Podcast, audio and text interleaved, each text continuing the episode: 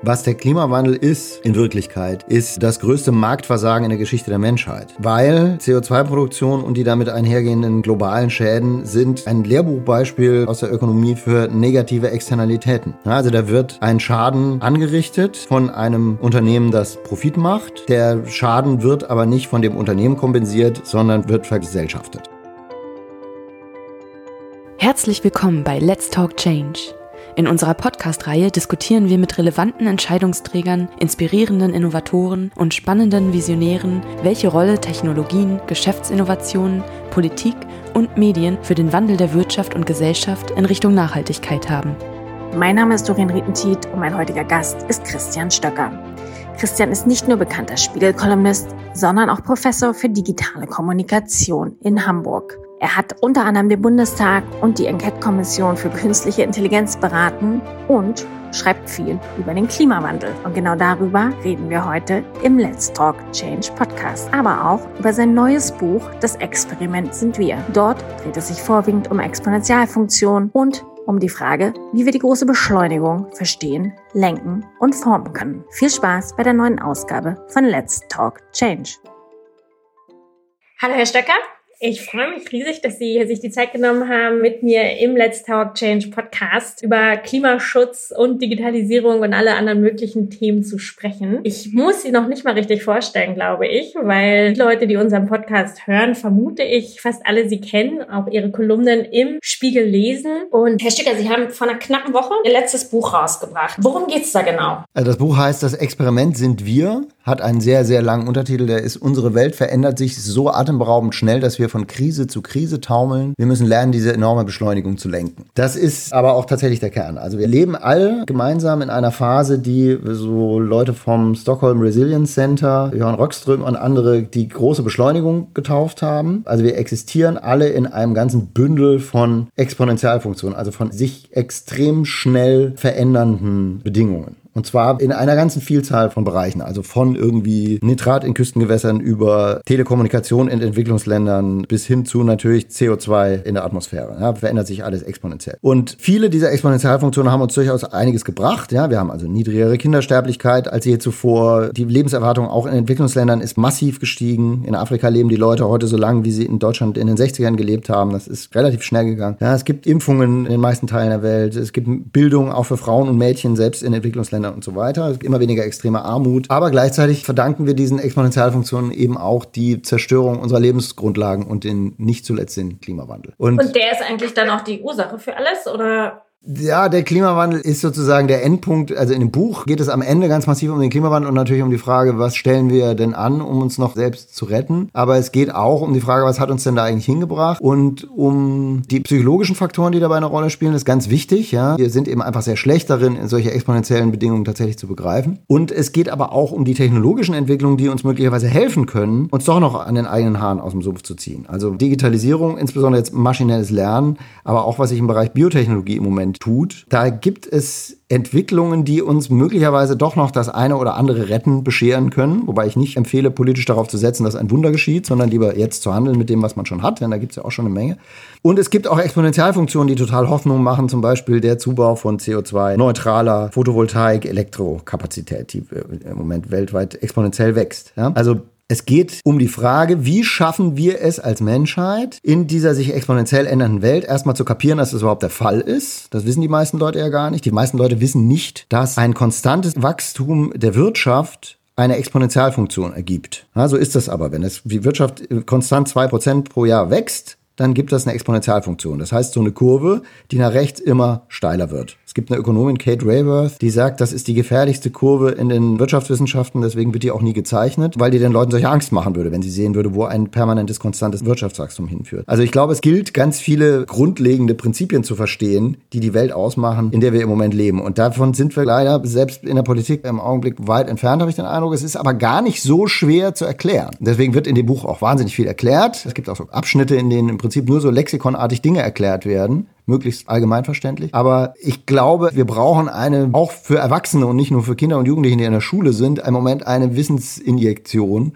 um mal ein bisschen besser informierte Entscheidungen zu treffen. Und diese Wissensinjektion betrifft auch die Tatsache, dass sich die Welt gerade so schnell verändert und es nicht nur so ein komisches Gefühl ist, sondern wirklich real mess- und nachweisbar. Haben Sie das Gefühl, dass wir genug informiert sind eigentlich mittlerweile, was den Klimawandel angeht? Oder haben wir da noch Nachholbedarf? Also ich glaube, im Groben sind wir schon eigentlich ausreichend informiert, also bis auf die Leute, die es wirklich nicht wissen wollen. Ja, also wir wissen alle, dass es den Klimawandel gibt. Wir wissen, dass er menschengemacht ist und wir wissen auch, dass man eigentlich noch was dagegen tun kann. Das sind die entscheidenden drei Punkte. Aber im Detail, glaube ich, sind wir noch nicht ausreichend gut informiert. Also zum Beispiel glaube ich, dass das Konzept des CO2-Budgets dass das, was wir noch verbrauchen oder in die Atmosphäre pusten dürfen, wenn wir 1,5 oder 2 Grad Erderwärmung halten wollen und nicht drüber rausgehen, dass das bald alle ist, das wissen die meisten Leute nicht so richtig. Ja, sondern die haben das Gefühl, wenn wir bis 2050 irgendwas machen, dann wird das schon reichen. Das stimmt aber einfach nicht, ja, weil im Moment wächst das CO2 in der Atmosphäre weiterhin exponentiell. Wir können nicht irgendwie jetzt sagen, irgendwann, dann demnächst machen wir mal irgendwas, aber da lassen wir uns noch ein bisschen Zeit damit. Ich glaube, diese Erkenntnis, wie dringend es ist und woran man das genau festmachen kann, die ist noch nicht da. Das hat übrigens auch mit psychologischen Faktoren, um die es in dem Buch auch immer wieder geht, zu tun. Es ist zum Beispiel so, dass es den meisten Leuten sehr schwer fällt, zu verstehen, dass ein konstanter Zufluss, der nicht wächst,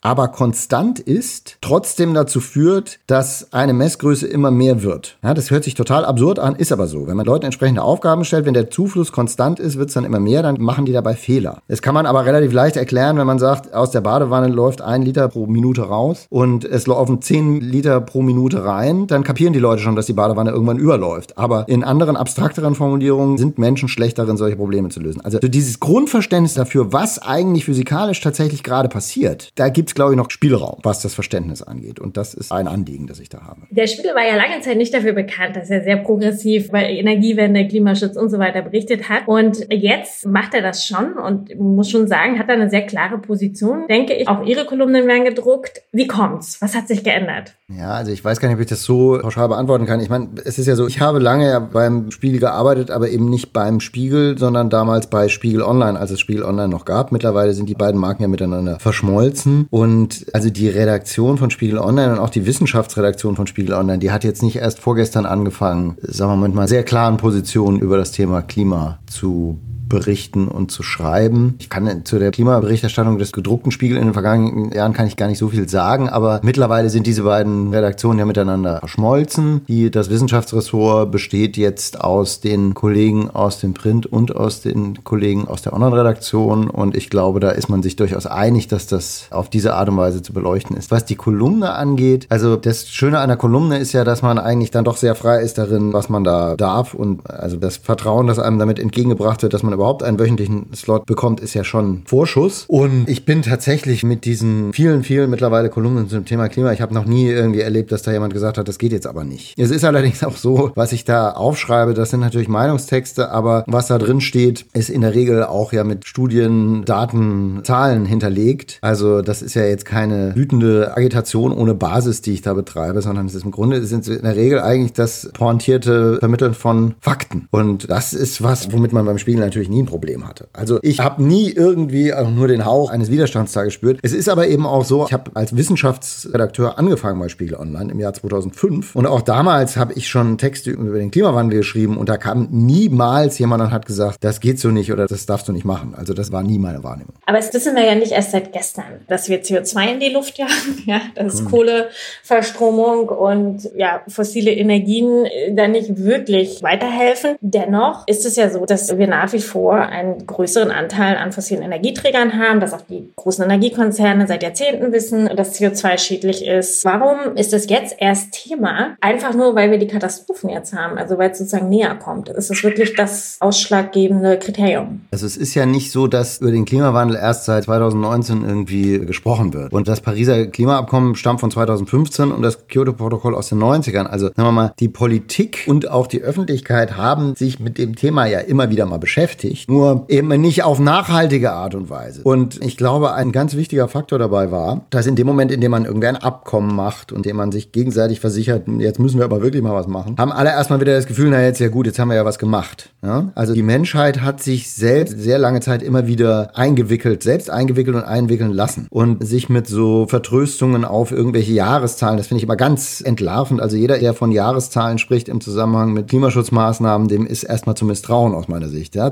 2030, 2050, irgendwann müssen wir dann irgendwas erreicht haben. Das machen wir dann schon irgendwann. Das ist so ein bisschen wie jemand, der immer die Wohnung putzt, weil er keine Lust hat, seine Steuererklärung zu machen. Ne? Also irgendwann mache ich es dann mal. Es wird sehr, sehr viel prokrastiniert und das wissen wir alle von uns selbst, machen einzelne Menschen schon gerne und das machen ganze Gesellschaften und Systeme, die sehr träge sind, natürlich erst recht. Das ist der eine Faktor. Dann ist natürlich ein anderer Faktor, also der natürlich in den USA insbesondere eine Rolle spielt, bei uns auch eine, aber nicht ganz so eine ausgeprägte ist, die konzertierte und jahrzehntelange Propaganda der Unternehmen, die mit fossilen Brennstoffen Geld verdienen. Also das ist ja mittlerweile absolut klar dokumentiert, ja, dass Exxon 1988 gesagt hat, unsere Strategie ist fortgesetzt, Zweifel an den wissenschaftlichen Erkenntnissen zu säen, über die wir selbst schon seit Jahren verfügen. Das war extrem effektiv. Das ist wiederum was, was auch wieder mit Psychologie zu tun hat. Eine Grundkonstante der menschlichen Kognition ist, oder der menschlichen sozialen Kognition, wenn wir das Gefühl haben, dass Gewinn oder Verlust in weiter ferner Zukunft liegt, dann ist die Bereitschaft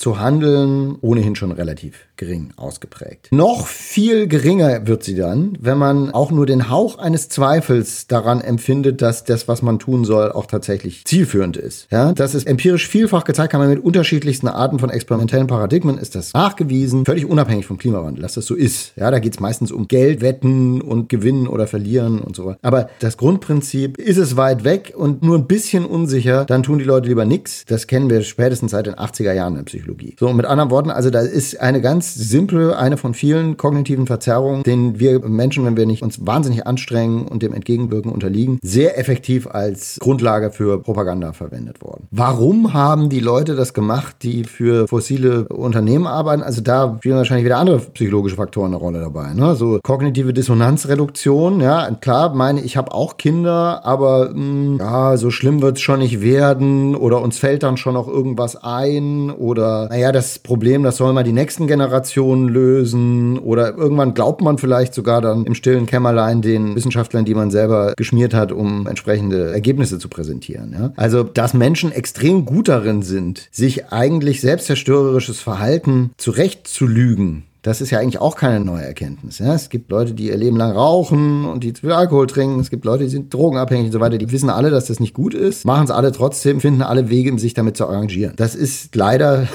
ein psychologisches Phänomen, das uns da im Weg steht. Ja? Das spielt dabei, glaube ich, eine wichtige Rolle. Wir haben ja jetzt, ich meine, ist ja jetzt eine Menge passiert, auch gerade in den letzten Wochen, Monaten. Die Wasserstoffstrategie, jetzt hat Altmaier auch noch einen 20-Punkte-Plan rausgebracht oder vorgeschlagen zumindest. Was halten Sie von all den Sachen, die da jetzt initiiert wurden? Von, glauben Sie, dass wir da auf dem richtigen Weg sind? Aber da sind ja auch wieder, die Endziele sind ja im Endeffekt, das ist ja 2050. Das ist ja auch noch für viele weit weg, oder? Ja, einmal die positive Nachricht ist, dass eine Bundesregierung im Jahr 2020 sich mittlerweile permanent genötigt fühlt, zumindest den Anschein zu erwecken, irgendwas zu machen. Ja, das war ja lange Zeit fast gar nicht so. Also irgendwann haben wir gesagt, ja, wir haben doch jetzt unsere Energiewende, haben wir doch gemacht und so. Wir haben doch jetzt schon genug getan, jetzt sollen doch erstmal die anderen und so weiter. Völlig unbenommen der Tatsache, dass Deutschland mit weitem Abstand der größte CO2-Emittent in Europa ist. Ja? Und dass von den zehn größten CO2-Emittenten Europas irgendwie zig in Deutschland stehen und von deutschen Kraftwerksbetreibern betrieben werden. Also da hat man sich auch, glaube ich, auf Regierungsseite lange selber in die Tasche gelogen. Dann hat man irgendwann selber festgestellt, oh, äh, schaffen wir es nicht mal, die CO2-Einsparungsziele, die wir uns selbst gesetzt haben, einzuhalten. Und dann gab es plötzlich irgendwie eine globale Protestbewegung, die dafür gesorgt hat, dass man das jetzt nicht mehr einfach immer wieder zur Seite schieben kann und sagen, es gibt gerade Wichtigeres. Ja? Das spielt dabei, glaube ich, eine ganz wichtige Rolle. Also ich glaube, Greta Thunberg alleine ist für einiges verantwortlich, was da auf der politischen Ebene zumindest verbal passiert im Augenblick. Auf der anderen Seite ist völlig klar, dass alles, was Peter Altmaier da vorschlägt, nicht reicht. Absolut glasklar und es ist auch absolut glasklar durchzurechnen. Es ist auch entlarvend in meinen Augen, dass die Regierung nach wie vor sich weigert, sich mal der Tatsache zu stellen, dass es ein finites CO2-Budget für Deutschland geben müsste, das je nach Berechnung größer oder noch kleiner ausfällt, dass wir aber im Prinzip in aller spätestens achteinhalb Jahren aufbrauchen aufgebraucht haben. Das ist eine sehr, sehr unbequeme Tatsache, um die man sich die ganze Zeit rumdrückt. Weil die Angst davor, jetzt sozusagen irgendwas zu machen, was einem dann bei der nächsten Wahl auf die Füße fällt, einfach offensichtlich nach wie vor zu groß ist. Also ich bin überhaupt nicht zufrieden mit dem, was die Bundesregierung in dieser Legislaturperiode auf die Beine gestellt hat. Es ist schon okay, dass wir jetzt wenigstens eine CO2-Steuer bekommen, aber es reicht einfach hinten und vorne nicht. Wir müssen unsere Emissionen um sechs bis sieben Prozent im Jahr mindestens reduzieren und davon ist im Moment nichts zu sehen. Und wir betreiben weiterhin Kohlekraftwerke, die einen gigantischen und mit Abstand den größten Anteil an der CO2-Produktion in diesem Land haben. Also das ist, es ist schön, dass sie es machen wollen, dass sie irgendwas machen wollen, aber es reicht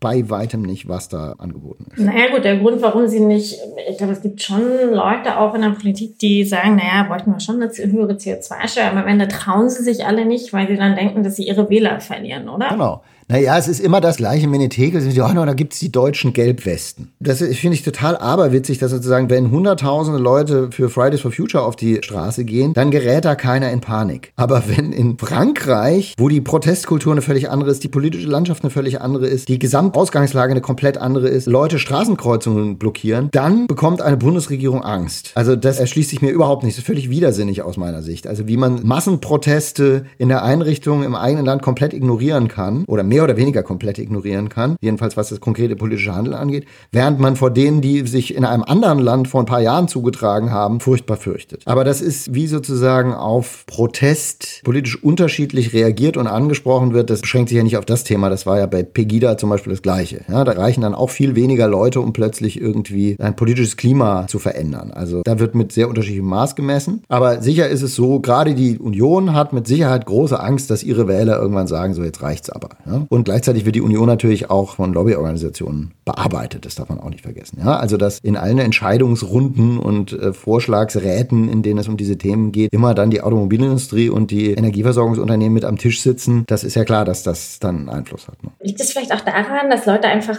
Angst vor Veränderungen haben, dass sie einen gewissen Wohlstand haben in Deutschland, der geschaffen wurde, den man nicht so leicht aufgeben will, obwohl es ja eigentlich umgekehrt ist, ja, obwohl man ja eigentlich den Wohlstand nur halten kann, wenn man sich verändert. Ja. Aber da frage ich mich immer, woran liegt es, dass man sich in dieser Mitte einfach nicht ändern will, ja, und dass man nach wie vor sich auch stark beeinflussen lässt als ja, Politiker von dieser Lobby. Ja, ich glaube, das ist sozusagen aus meiner Perspektive ein Teil eines viel größeren und noch umfassenderen Problems. Ja, also dieser Umgang oder die Unwilligkeit zur Veränderung, das ist nämlich einfach, man muss nur mal einen Schritt zurücktreten, um zu sehen, wie offenkundig aberwitzig das ist. Ja, komme ich jetzt nochmal auf dieses Buch, das ich schon Wir befinden uns in einem ganzen Bündel von Exponentialfunktionen. Ja, wir haben einen Berg von Entwicklungen, die große Beschleunigung seit den 50er, 60er Jahren, die alle exponentiell verlaufen oder über lange Zeit exponentiell verlaufen sind. Was bedeutet immer schneller. Also wir leben jetzt in einer Welt seit 50, 60, 70 Jahren, die sich permanent erstens verändert und zweitens auch permanent immer schneller verändert. Und zwar an unterschiedlichsten Messgrößen, ja, also Nitrat in Küstengewässern und CO2 in der Atmosphäre und Telekommunikation in Entwicklungsländern und Tourismus und natürlich auch das Moore'sche Gesetz, also die Tatsache, dass digitale Technologie alle zwei Jahre doppelt so leistungsfähig ist, sind alles Teile dieser großen Beschleunigung. So, in einer Welt, die sich so rapide verändert, so zu tun, als könnte man jetzt mal noch ein paar Jahre Status quo machen, ja, spricht also für eine wirklich aus meiner Sicht absolut kolossale Verblendung, auch bei Leuten, die es wirklich besser wissen müssten. Und das wiederum haben wir wieder mit dem psychologischen Phänomen zu tun, glaube ich. Menschen sind einfach extrem schlecht darin, sich Exponentialfunktionen und ihre Konsequenzen vorzustellen. Ich habe angefangen, das Buch zu schreiben vor Corona und plötzlich kamen Exponentialfunktionen in den Abendnachrichten. Ja, zum ersten Mal hat sich diese Gesellschaft als Ganze oder zumindest vorübergehend mal mit dem Konzept des exponentiellen Wachstums beschäftigt. Das ist natürlich ein exponentielles Wachstum, das dann sozusagen so schnell geht, dass plötzlich die Intensivstationen überfüllt sind, so wie das in Italien der Fall war. Und das macht den Leuten dann genügend Angst, um sich mit dem Konzept einmal grundsätzlich zu beschäftigen. Mittlerweile, das sieht man auch daran, wie die Leute mittlerweile wieder mit den Corona-Maßnahmen umgehen, hat sich das aber leider schon wieder verflüchtigt. Also die Vorstellung, dass es passieren könnte, jederzeit passieren könnte, dass wir wieder ein exponentielles Wachstum kriegen in dem Bereich, die ist jetzt wieder so ein bisschen verdrängt. Und das liegt wirklich, das kann man, es gibt psychologische Tests, mit denen man das zeigen kann. Ein ganz beliebtes Beispiel, es gibt einen kurzen kognitiven Test von einem Kollegen, also ich bin ja eigentlich Psychologe, deswegen interessiert mich das alles so. Das sind drei Fragen, mit denen man zeigen kann, dass der Teil unseres kognitiven Apparats, mit dem wir viele Fragen erstmal so intuitiv beantworten, für viele Aufgaben extrem schlecht aufgestellt ist. Die dritte dieser Fragen ist, ein auf einem Teich wachsen Seerosen, die wachsen exponentiell schnell, verdoppeln sich immer wieder. Nach 48 Tagen ist der Teich komplett zugewachsen. Nach wie vielen Tagen ist er halb zugewachsen? Und ich weiß nicht, antworten Sie mal schnell. Naja, man würde ja denken 24, ne? Aber das würde man denken. So, das ist aber falsch. Ja? Das ist die System 1 Antwort. Das ist sozusagen, ja klar, nach der Hälfte der Zeit ist er halb zugewachsen. Das ist aber nicht so bei einer Exponentialfunktion, sondern nach 47 Tagen ist er halb zugewachsen, weil die letzte Verdopplung dann eben am letzten Tag stattfindet. Es ist überhaupt nicht schlimm, dass Sie das jetzt unter Druck, ne? Da habe ich ja jetzt extra so gemacht, nicht da sofort drauf kommen. Das geht nämlich sehr, sehr vielen Leuten so. Wenn man das mit Leuten, die mehr Zeit haben als Sie jetzt gerade, macht, die Hälfte der Leute gibt die falsche Antwort und die allermeisten davon genau die, die Sie gerade gegeben haben. Ja, weil das die Antwort ist, die unser kognitiver Geizkragen uns nahelegt. Die Hälfte der Zeit, Hälfte der Fläche. Ja, das ist ein schönes Beispiel dafür, wie schlecht wir darin sind, mit Exponentialfunktionen umzugehen. Und jetzt haben wir nicht nur eine, sondern wir haben ein ganzes Bündel und wir haben aber auch eine politische Klasse und auch zum Teil, glaube ich, nach wie vor auch Unternehmenslenker und Verbandsvertreterinnen und Vertreter und so weiter, die das alle immer noch nicht so richtig verstanden haben, dass das gerade passiert.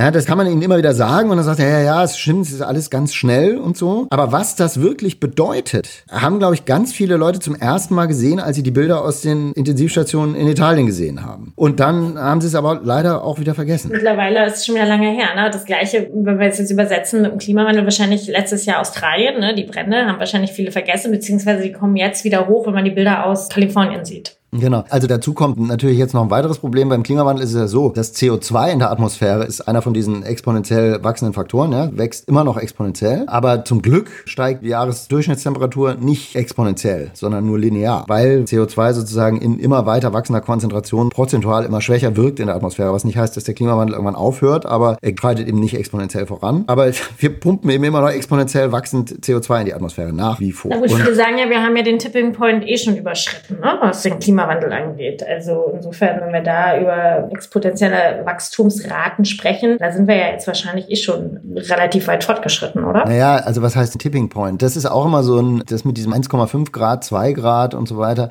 ist auch so ein bisschen ein Problem, weil die Leute so das Gefühl haben, naja, da werden es mehr als zwei Grad, aber das war's dann auch. Aber das ist natürlich Unsinn. Wenn wir nicht aufhören, dann geht's einfach immer weiter. Ja, es wird immer noch heißer und noch heißer und noch heißer. Also es gibt wahrscheinlich Kipppunkte, die wir vielleicht schon überschritten haben oder nicht. Permafrost in der Arktis. Aber das heißt nicht, dass man jetzt sagen kann, naja, jetzt geht's eh den Bach runter, wir können jetzt eh nichts mehr machen. Das ist Quatsch. Also jeder Monat, den wir früher den Ausstoß reduzieren, wird uns langfristig. Aber wir müssen ihn einfach schnell reduzieren und nicht langsam. Und die Frage ist jetzt, ich glaube, wir haben immer noch so eine Art, ich will jetzt nicht sagen Schockstarre. Fridays beweist ja, dass diese Schockstarre nicht da ist. Aber wenn man so die normalen Bürger fragt, der, außer dass er jetzt einen Ökostromtarif sich nehmen kann, ja, oder wenn er ein Eigenheim hat, sich vielleicht eine Solaranlage aufs Dach setzen kann, ja, er kann ja so viel gar nicht machen, weil er kann nicht beeinflussen, ob die Stahlindustrie jetzt mit grünem Wasserstoff produziert und ob BMW wirklich nur den grünen Stahl nutzt. Er ist ja so ein bisschen auch darauf angewiesen, was politisch passiert. Ne? Also es ist ja schon mhm. extrem viel Verantwortung da in den Händen der Politik. Was muss aus Ihrer Sicht passieren, damit wir wirklich relativ schnell von dem aktuellen aktuellen CO2-Ausstoß runterkommen. Ja, also ich, im Grunde haben Sie schon angesprochen. Ich glaube auch, dass das, also das Lustige ist, dass den CO2-Fußabdruck als Konzept, den individuellen, den hat, glaube ich, BP erfunden. Es hat lange funktioniert, den Leuten so den Eindruck zu vermitteln, naja, da musst du jetzt erstmal selber was machen. Das sieht man auch in jeder Diskussion über dieses Thema. Die Leute, die den Verbrennungsmotor gerne noch ein bisschen behalten möchten, die schreiben dann immer, ja, was machen Sie? Ja, was immer ein wahnsinnig schlechtes Argument ist, weil wir ganz bestimmt nicht den Klimawandel mit individueller Tugendhaftigkeit bremsen werden. Ja, das hat noch nie funktioniert. Nicht mit CO2-Zertifikaten. Zertifikaten. Also auch nicht mit, ich zahle jetzt ein paar Bäume zur Bepflanzung im Regenwald. Also damit kriegen wir den ja auch nicht runter. Nee, was nicht heißt, dass das nicht gut und richtig ist, wenn Leute das alles machen, ja, und sagen, ich ernähre mich vegan und ich habe ein Auto und so weiter. Das ist alles total sinnvoll. Aber es ist natürlich im Endeffekt global betrachtet ein Tropfen auf einen heißen Stein. Und das Wichtigste, habe ich auch schon mal aufgeschrieben, das Wichtigste, was man machen kann, ist wählen. Ja, das ist leider das Einzige, was uns in der, oder nicht leider, nicht das Einzige, aber das Mächtigste, was uns in der Demokratie als Werkzeug zur Verfügung steht. Das andere ist irgendwie auf die Straße gehen oder Artikel schreiben oder Podcasts machen, was auch immer. Also die Leute darüber informieren, was gerade vor sich geht. Aber im Endeffekt ist dieses Problem nur politisch kollektiv zu lösen mit Regulierung. Das heißt, wen sollte man wählen? Die Grünen dann?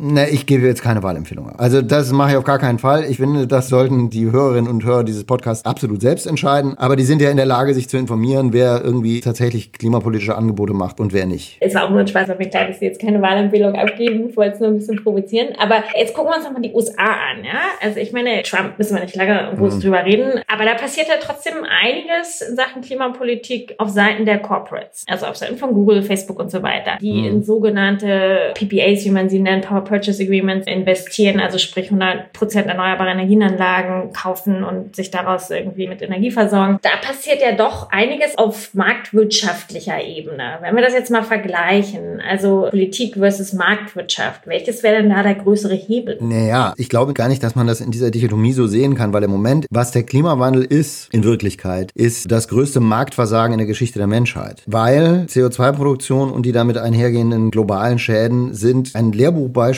aus der Ökonomie für negative Externalitäten. Also da wird ein Schaden angerichtet von einem Unternehmen, das Profit macht. Der Schaden wird aber nicht von dem Unternehmen kompensiert, sondern wird vergesellschaftet. So wie wenn früher irgendwie das Chemieunternehmen seine Abwässer ungeklärt in den Fluss entlässt. Negative Externalitäten sind ein wiederum Lehrbuchbeispiel für Marktversagen. Dieses Marktversagen haben wir jetzt, mit dem leben wir seit spätestens seit 1988 hier James Hansen im Kongress erklärt hat, dass es den Klimawandel gibt. Seitdem hätte CO2 entsprechend besteuert werden müssen. Das ist aber nicht passiert. Ja, das ist ein extrem großer Erfolg von Lobbyarbeit. In dem Moment, in dem die negativen Externalitäten der CO2-Erzeugung oder des Verbrennens fossiler Brennstoffe tatsächlich so bepreist worden wären oder vielleicht in Zukunft endlich mal werden, wie das angemessen ist, da kann der Markt das dann schon richten. Aber im Moment ist es ein Markt, der ist einfach kapital verzerrt, weil die Leute einfach weiterhin ihr Gift in den Fluss pumpen dürfen und dafür nicht zur Rechenschaft gezogen werden. Ja, also das sind genau die Grenzen, die die Regulierung dem Markt setzen müsste oder längst hätte setzen müssen. Und das haben ja andere Länder auch gemacht. Ja, in Schweden gibt es eine CO2-Steuer, die liegt bei 120 Euro oder so. Da geht das auch. Aber warum können wir nicht auch 120 Euro haben? Ja, also ich, da würde ich jetzt auch vermuten, wenn man das von einem Tag auf den anderen macht, würde das wahrscheinlich zu extremen Verwerfungen führen, je nachdem, wie man es dann handelt. Ja, ob man den Leuten einfach das Geld, das dann da zusätzlich abgezweigt wird, tatsächlich zurückgibt, also das Umverteilt etc. Also das ist ein Kapitel für sich. Ja, wie würde man so eine CO2-Steuer wirklich sinnvoll gestalten? Das ist übrigens ja auch ein Problem in Frankreich. Stichwort Gelbwäsche. Westen. Da wurde die CO2-Steuer ja nicht den Leuten zurückgegeben und nicht benutzt, um irgendwie erneuerbare Energien voranzubringen, sondern um die Löcher in der Rentenkasse zu stopfen. Das darf man natürlich nicht machen. Das ist auch was, was übrigens die Bundesregierung immer wieder tapfer ignoriert, wenn sie sich das Gelbwesten-Tegel selber an die Wand malt. Also anders als andere glaube ich nicht, dass wir das Problem jetzt mal eben schnell lösen, indem wir als erstes mal den Kapitalismus abschaffen. Ja, weil ich habe immer noch keinen so richtig guten Vorschlag gehört, was wir dann stattdessen machen. Und ich wüsste auch nicht, was das, was wir dann stattdessen machen, so so schnell die Veränderung herbeiführen kann, die wir jetzt schnell brauchen. Der Markt, das muss man ja schon sagen, ist ja darin, Sachen schnell hinzukriegen, bemerkenswert gut. Also mein Lieblingsbeispiel ist, wir haben in Deutschland real existierendes mobiles Internet seit weniger als zehn Jahren. Das iPhone ist 2007 auf den Markt gekommen, hat nochmal bestimmt fünf Jahre gedauert, bis es in Deutschland auch nur so halbwegs Mainstream war. Aber dann innerhalb von zehn Jahren haben wir jetzt eine Durchdringung von mehr als 90 So schaffen wir das zum Beispiel nicht in Sachen Elektromobilität, ja? Es genau. ist sehr ja. klar, dass es kommt. Ich reg mir ja selber immer darüber auf, dass es keine Fast-Ladestationen gibt, überall, wo man so fährt. Und daran scheitert es ja manchmal auch wirklich und der Spaß daran auch. Wieso schaffen wir das nicht? Da sind wir wieder bei der Lobby, oder? Da sind wir auf jeden Fall, klar, sind wir da bei der Lobby. Und bei natürlich dem, was an der Lobby dranhängt. Aber es ist ja auch völlig offenkundig mittlerweile, wie sehr da mit zweierlei Maß gemessen wird. Ja? Also Kohle haben wir jahrzehntelang mit aber Milliarden, mit Hunderten von Milliarden subventioniert. Bei der Windenergie war es dann der Regierung dann doch innerhalb von ein paar Jahren zu teuer und die 100.000 oder wie viele Arbeitsplätze, die das gekostet hat, über die redet niemand. Aber über die, weiß ich nicht, 30, 40.000 50.000 Arbeitsplätze, die noch in der Braunkohle drin stecken, über die wird sehr, sehr viel geredet. Ja? Also da sieht man sehr schön sozusagen, dass es eben das Argument mit den Arbeitsplätzen und so, es ist immer die Frage, wer ist besonders gut darin, seine Position irgendwie sowohl was die Öffentlichkeit angeht, als auch was die Politik angeht, irgendwie so in den Markt zu drücken, dass die jetzt plötzlich als alternativlos erscheint. Und da sind leider, muss man sagen, RWE, LEAG und die deutschen Automobilkonzerne ganz weit vorne in Deutschland. Aber welche Chance sehen Sie jetzt auch nochmal, ist ja leider so ein bisschen untergegangen im letzten halben Jahr aufgrund von Corona, auch bei den Fridays. Das hatte ja schon Momentum letztes Jahr und dann natürlich aufgrund der Epidemie dann ein bisschen abgeflacht. Sehen Sie da noch eine Chance, dass die da auch wirklich genug Druck ausüben könnten, dass sich da auch relativ schnell was ändert? Also zum Beispiel auch in Wahlen nächstes Jahr? Ich bin da optimistisch tatsächlich, relativ optimistisch. Ich weiß nicht, ob ich optimistisch genug bin, dass ich sage, die nächste Bundesregierung macht radikalen Klimaschutz. Das wäre jetzt arg weit gespuckt, sich anzumaßen. Man kann irgendwie das Wahlergebnis von einem Jahr vorhersagen. Aber wenn man sich die letzte Wahl anschaut, die in diesem Land stattgefunden hat, nämlich die Kommunalwahlen in Nordrhein-Westfalen, also die Leute, die da sehr, sehr zahlreich die Grünen gewählt haben, waren bestimmt nicht alle auf der Straße. Und da hat man auch sehr deutlich, wenn man sich das nach den Altersgruppen aufgeschlüsselt anguckt, sieht man schon, ja, was es da für eine Verschiebung gibt. Und da kommt, glaube ich, wiederum der Faktor ins Spiel. Ich glaube nicht, dass dass wenn diese Erkenntnis erstmal da ist, dann geht die auch nicht wieder weg. Ich fand das relativ entlarvend neulich, dass Peter Altmaier, als jemand von der FDP getwittert hat, wir sind jetzt auch für das Wahlalter ab 16, darauf reagiert mit, ihr seid eben die besten Wahlhelfer für die Grünen, Ausrufezeichen, Ausrufezeichen, Ausrufezeichen. Das ist wirklich eine Selbstentlarvung erster Kajüte, dass man sagt, ja, naja, Politik für die jungen Leute, das haben wir auf jeden Fall nicht im Angebot. Das ist wirklich ganz, ganz klares, selbstentlarvendes Armutszeugnis. Also die Union hätte ja jederzeit die Möglichkeit zu sagen, wir machen ab jetzt Politik Politik, mit der wir diese Wählerinnen und Wähler überzeugen können, die dann da dazu kämen. Aber das scheint irgendwie nicht Teil der eigenen politischen Planung zu sein. Aber solche Wahlergebnisse, ich glaube auch, das geht nicht wieder weg. Aber wie die Gesamtkonstellation in einem Bundestag am Ende aussieht und wie viel Druck dann da ist, um da entsprechend Veränderungen herbeizuführen, das ist schon relativ offen. Ich bin grundsätzlich optimistisch. Ich bin auch optimistisch, dass Donald Trump die Wahl verliert, obwohl ich furchtbare Angst davor habe, dass er sie doch ja, noch Ich kann mich noch an die letzte ja. Wahl erinnern, wo man abends ins Bett geht und dachte, nein, das Schlimmste ist, äh, ist geschehen, aber war es dann doch nicht. Aber auch nochmal, man wird ja den Eindruck nicht los, auch wenn man darüber redet, ja, wenn man sieht, wie viele Kinder sind es ja nicht, aber es sind ja schon auch jugendliche junge Menschen, die auf der Straße sind und auch junge Familien, die sich für Klimaschutz einsetzen und so weiter. Da wird man ja schon den Eindruck nicht los, so ein bisschen wie in der UK mit dem Brexit, die Alten versauen uns so ein bisschen die Zukunft. Naja, ich glaube, das kann man in der Pauschalität wirklich nicht sagen. Also es gibt schon durchaus auch ältere Leute, die das als extrem gravierendes Problem wahrnehmen. Ja? Meine eigene Mutter ist 80, die gehört da auf jeden Fall dazu. Da gibt es, glaube ich, noch viele andere in der Generation, bei denen das so ist. Und es gibt natürlich auch junge Leute, die sagen, ich will aber lieber ein Auto mit einem Turbomotor oder so. Ja? Also sicher gibt es da, wenn man sich die Gesamtheit anguckt, irgendwie Altersunterschiede, was das Bewusstsein und die Bereitschaft, da irgendwie Veränderungen zu akzeptieren angeht. Aber ich würde es jetzt nicht primär als Generationenthema Thema framen. Das wäre auch fatal, ehrlich gesagt, weil wir können diese alternde Gesellschaft, wenn wir sagen, naja, das müssen wir, das ist Politik für Leute unter 25, dann können wir ziemlich lange warten, bis sich politische Mehrheiten entwickeln, die da was reißen. So kann es nicht gehen. Und dazu kommt natürlich also, die meisten Leute, die älter sind in diesem Land oder viele davon haben Kinder und Enkelkinder. Und die meisten lieben, glaube ich, ihre Kinder und Enkelkinder und möchten, dass die auch weiterhin auf einem lebenswerten Planeten leben dürfen. Also ich würde lieber keinen Generationenkonflikt da konstruieren, sondern ich würde lieber sagen, wir müssen mal versuchen, versuchen alle gemeinsam dieses gewaltige Problem anzugehen. Das bringt mich zu einem Thema, was ein bisschen indirekt mit dem Klimawandel, aber zumindest auch mit Wahlen zu tun hat, die Digitalisierung. Sie sind ja Professor auch in dem Bereich. Und mhm. welche Rolle spielt im Endeffekt auch die Digitalisierung in Sachen Klimaschutz, Mobilisierung? Wie sehen Sie da auch die Zusammenhänge? Also die Digitalisierung an sich ist natürlich eine von diesen vielen Exponentialfunktionen. Und man sieht es an jeder Ecke ganz kurz sagen, ohne Internet kein Fridays for Future. Punkt. Genauso wie kein Black Lives Matter und kein MeToo. Aber auch, muss man auch sagen, wahrscheinlich auch kein Attila Hildmann und keine Corona-Leugner-Demos. Das Internet hat den Vorteil, dass sich Leute besser, schneller und effektiver organisieren können. Und es hat den Nachteil, dass sich Leute besser, schneller, effektiver organisieren können. Kommt immer darauf an, welche Leute das sind und was die da gemeinsam machen. Das ist ein Faktor. Der zweite ist auch wieder was, worum es in dem Buch relativ ausführlich geht. Die Digitalisierung und insbesondere, was jetzt noch dazu kommt, nämlich maschinelles Lernen, sind natürlich auch extrem mächtige Werkzeuge. Also die Probleme, die da im Moment zu lösen sind, sagen wir mal zum Beispiel ganz profane Sachen wie effizientere Photovoltaikmodule konstruieren. Da geht es um Materialforschung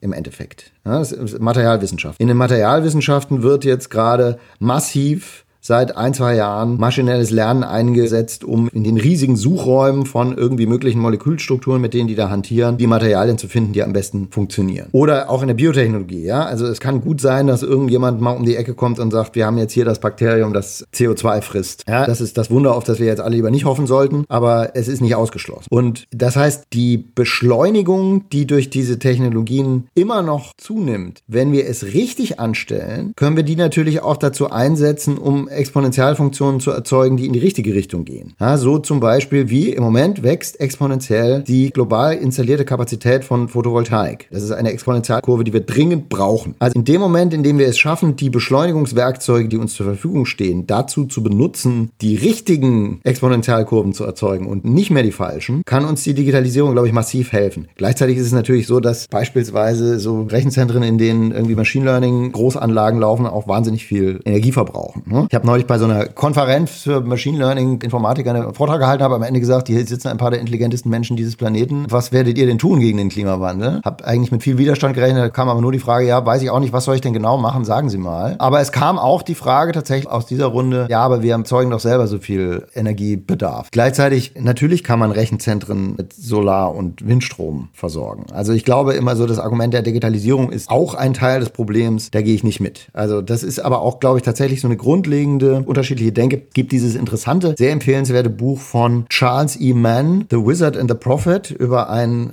kennen Sie vielleicht, ne? also über den Vertreter der grünen Revolution in der Agrarindustrie sozusagen und um einen frühen Vertreter der Umweltschutzbewegung. Und er macht eben diese generelle Unterscheidung zwischen Leuten, die sagen, wir müssen zurück und kleine Bauernhöfe und möglichst wenig und alles abschaffen und reduzieren und so weiter. Und es gibt Leute, die sagen, wir müssen uns mit Technologie unsere eigenen Probleme vom Hals schaffen. Ich glaube, dass beide so ein bisschen recht haben. Ja, also wir brauchen sicher von vielem weniger. Aber zu sagen, wir können jetzt die Exponentialkurven einfach alle kappen und dann ist alles wieder gut, das halte ich bei einer Weltbevölkerung von 2050 10 Milliarden für relativ illusorisch und auch eigentlich irreführend. Am Ende ist ja eine Dezentralisierung des Energiesystems auch nur möglich, wenn wir weiter digitalisieren. Ja, das eine Richtig. bedingt ja das andere im Endeffekt, was wir mit der fossilen Energieversorgung zumindest nicht so extrem brauchten. Also insofern spricht das ja dafür. Was hat sie eigentlich, nochmal kurz zurück, ein bisschen zu ihrem Werdegang, als Psychologe, weiß ich gar nicht, angefangen, Journalist, Wissenschaftler jetzt im Bereich der Digitalisierung. Warum nicht Klimaexperte. Ja, naja, da ist jetzt ein bisschen zu spät dazu. Ne? Also das ist ja immer so eine Frage, wie so ein Lebensweg halt verläuft. Also ich habe auch Psychologie damals eigentlich angefangen zu studieren, damals schon mit dem Ziel, eher Journalist zu werden und habe dann aber doch an der Forschung durchaus Gefallen gefunden und habe dann da eine sehr harte Grundlagenpromotion geschrieben. Bin dann wieder zurück in den Journalismus gegangen, weil ich dachte, das Thema ist mir jetzt ein bisschen zu spitz. Da gibt es nur noch zehn Leute auf dem Planeten, mit denen ich darüber reden kann. Das ist mir irgendwie, reicht mir das nicht. Ich möchte gerne ein bisschen mehr Breite. Ich glaube mittlerweile, je länger dieses Thema fortschreitet, das geht Ihnen wahrscheinlich genauso wie mir, desto mehr hat man das Gefühl, was ist denn die Methode, mit der ich persönlich irgendwie den größten Impact in möglichst kurzer Zeit erzielen kann. Und da glaube ich, da bin ich mittlerweile sozusagen in zweifacher Hinsicht in einer sehr glücklichen Position. Ja, ich kann auf einer Plattform mit einer enormen Reichweite wie Spiegel Online sozusagen immer wieder darauf hinweisen und das wird mir auch nach wie vor gestattet. Im Gegenteil ist es eher so, dass das jetzt auch beim Spiegel, haben Sie ja am Anfang schon festgestellt, durchaus auch eine gewisse Breite einnimmt, das Thema mittlerweile. Ja, letzte Woche irgendwie ein Riesenpaket mit irgendwie sechs Aufmachern zum Thema Klimawandel. Oberst erste Überschrift, die Katastrophe ist da. Ja, also das ist was, was, was bringt, glaube ich. Ja, zumal wenn man weiß, dass irgendwie das politische Berlin eben da doch relativ intensiv auch auf Spiegel Online guckt, auch um mit sich selbst zu sprechen. Und andererseits habe ich das große Glück, Studierende ausbilden zu dürfen. Immer 24 pro Jahr in diesem Studiengang, der heißt Digitale Kommunikation an der HW Hamburg. Die werden alle entweder Journalistinnen oder Journalisten oder gehen in die Unternehmenskommunikation oder zu NGOs oder so. Ja? Von Greenpeace bis Bayersdorf. Aber die wissen natürlich in der Regel auch, was ich so am Sonntag mache ja? und was da für Texte erscheinen. Und bei denen muss man in der Regel, da muss man jetzt nicht predigen, um ihnen zu erklären, dass der Klimawandel irgendwie das größte Problem ihrer Generation ist ist. Aber auch die gehen hinaus in eine Welt, in der sie dann in ihren jeweiligen Rollen und Funktionen da irgendwie möglicherweise auch ein bisschen dazu beitragen können. Und dann darf ich auch noch sowas machen wie Bücher schreiben, in denen ich sozusagen das Ganze nochmal versuche, irgendwie in der Breite so zu erklären, dass es vielleicht auch bei Leuten hängen bleibt und die sich dafür interessieren, die jetzt nicht jede Woche irgendwie auf Online-Nachrichtenseiten unterwegs sind. Also eigentlich, ich weiß nicht, ob ich jetzt als Klimaforscher im Moment mehr erreichen würde. Wir haben ja genug hervorragende Klimaforscher in Deutschland, ja, und Leute, die auch sehr deutlich ihre Meinung sagen, ja, Stefan Ramsdorf, Innenhofer und so weiter. Es sind genügend Leute, die es da gibt. Und es werden auch immer mehr, meiner Wahrnehmung nach. Und die werden auch immer lauter. Nicht nur in Deutschland, sondern auch international. Und das ist, glaube ich, das Wichtigste im Augenblick. Hoffen wir mal, dass sie laut genug werden, damit wir was ändern am Ende.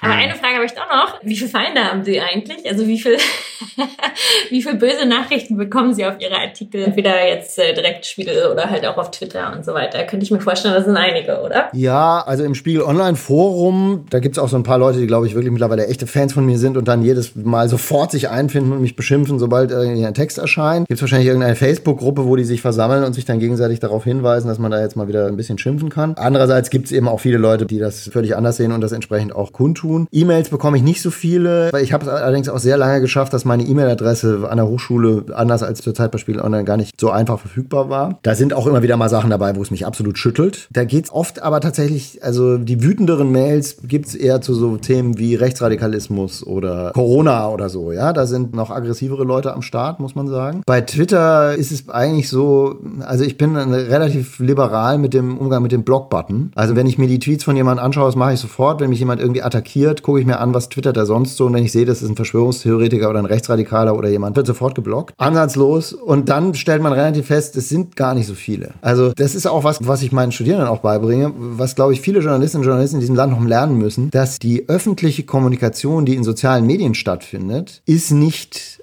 ein Spiegelbild der Öffentlichkeit an sich, sondern es ist, und das zeigt, kann man auch in Studien zeigen, ja, es gibt der Reuters Digital News Report äh, jedes Jahr wieder her, der in Hamburg vom Hans-Bredow-Institut, jetzt Leibniz-Institut für Medienforschung gemacht wird, von Kollegen da. Leute, die sich selbst als politisch extrem einstufen, sind in den sozialen Medien aktiver. Die kommentieren mehr, die sharen mehr, die liken mehr. Und die kommentieren auch mehr auf Nachrichtenwebseiten. Ja, das heißt, sie reden da nicht mit einem Querschnitt der Bevölkerung, sondern sie reden sehr oft mit einer selbst delegierten, politisch extremen Untergruppe Gruppierung. Twitter ist ja schon eigentlich auch eher eine Bildungselite mehr oder weniger, sei es in, in jeglicher Hinsicht, rechts, links. Ja, plus Propaganda, ne? Also das muss man schon sagen. Und Propaganda spielt da eben auch tatsächlich eine Rolle. Und gerade weil man da so die Politiker und die Medienleute erreicht, ist natürlich Propaganda da auch erstmal besonders attraktiv. Ne? Multiplikatoren beschimpfen bringt immer mehr, als einfach irgendwie irgendwelche anderen Leute zu beschimpfen. Aber das muss man eben wissen und damit entsprechend umgehen und sich dann nicht schlecht fühlen, weil man sagt, diesem Verschwörungstheoretiker, Propagandisten höre ich jetzt nicht weiter zu und schenke keine weitere Sekunde meiner Aufmerksamkeit. Aufmerksamkeit mehr.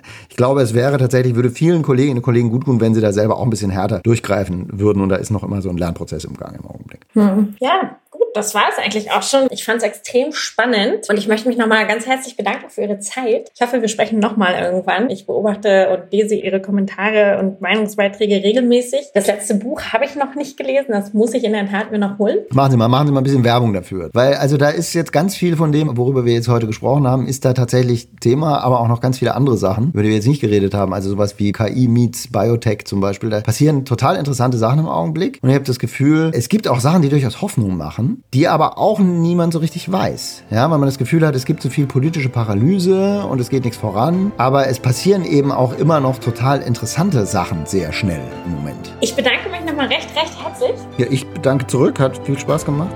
Danke fürs Zuhören. Herzlichen Dank fürs Einschalten. Wir hoffen, dass Sie beim nächsten Mal bei Let's Talk Change wieder dabei sind. Dieser Podcast wird realisiert durch DWR ECO, einer internationalen Cleantech-Beratung für Kommunikation, Politikberatung und Geschäftsstrategien.